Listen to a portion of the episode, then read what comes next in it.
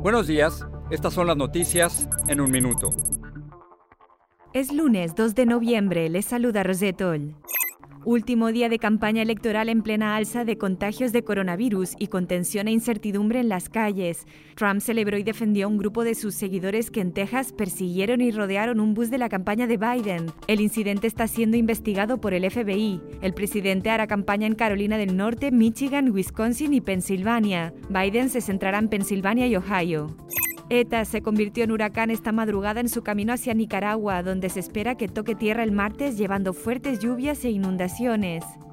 Un juez federal revisará en una audiencia de emergencia el pedido de los republicanos en Texas para descartar los votos entregados desde el auto, argumentando que el método de votación es ilegal. El domingo la Corte Suprema de Texas denegó la solicitud.